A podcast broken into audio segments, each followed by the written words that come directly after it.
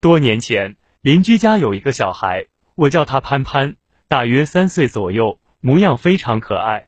我经常喜欢抱着他到处去玩，他也喜欢跟着我玩。直到有一天，他的一句话吓到了我。那是一个夏天，离七月十五鬼节的日子也不远了。吃过晚饭，我就坐在家门口乘凉，看见潘潘也在家门口玩，便开始逗他玩。天开始黑下来了，我打算将他抱着去玩。当走到一个拐弯处，有一条大约三十米长的小巷子。我们来到巷子口时，我正打算往里走，他便开始挣扎起来，跟我说道。我不去，我不去。平时也不是这样，今天他为何这样抗拒呢？我问他为什么，他告诉我巷子的另一头有猫。小孩子通常会把一些自己不认识的、害怕的东西都会说成猫。听完他的话，我的头皮一阵发麻，感觉自己的头发都竖起来了。不知道为什么，当时自己的双脚有些颤抖，自己也有些害怕，于是就返回家里了。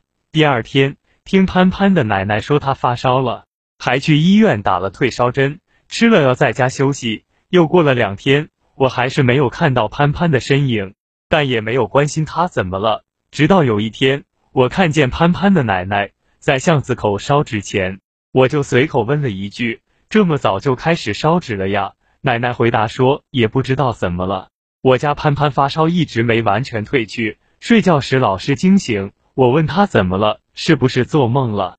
他却让我烧些纸钱，这样他发烧就会好的。于是我就把上次抱潘潘到巷子口的事情跟奶奶说了一遍。奶奶听后叹了口气，说道：“那可能是碰到不干净的东西了。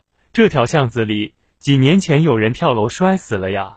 这七月半了，晚上不要让小孩子到处走，尤其偏僻没有人气的地方，小孩子很容易招惹到那些脏东西的。”我点点头，心里感觉有些愧疚，但奶奶也没有怪我，我便直接回家去了。身后只留下潘潘地奶奶一个人在那里，一边烧纸，一边念叨：“小孩子不懂事，莫怪哦。我孙子发烧一直没好，给你们烧些纸钱，原谅一下吧。”结果第二天我跑步回家时，就看见潘潘靠在奶奶的怀里，坐在家门口与邻居们在唠家常了。当时。我很纳闷儿，难道这世界上还真有那些看不见、说不清的事情吗？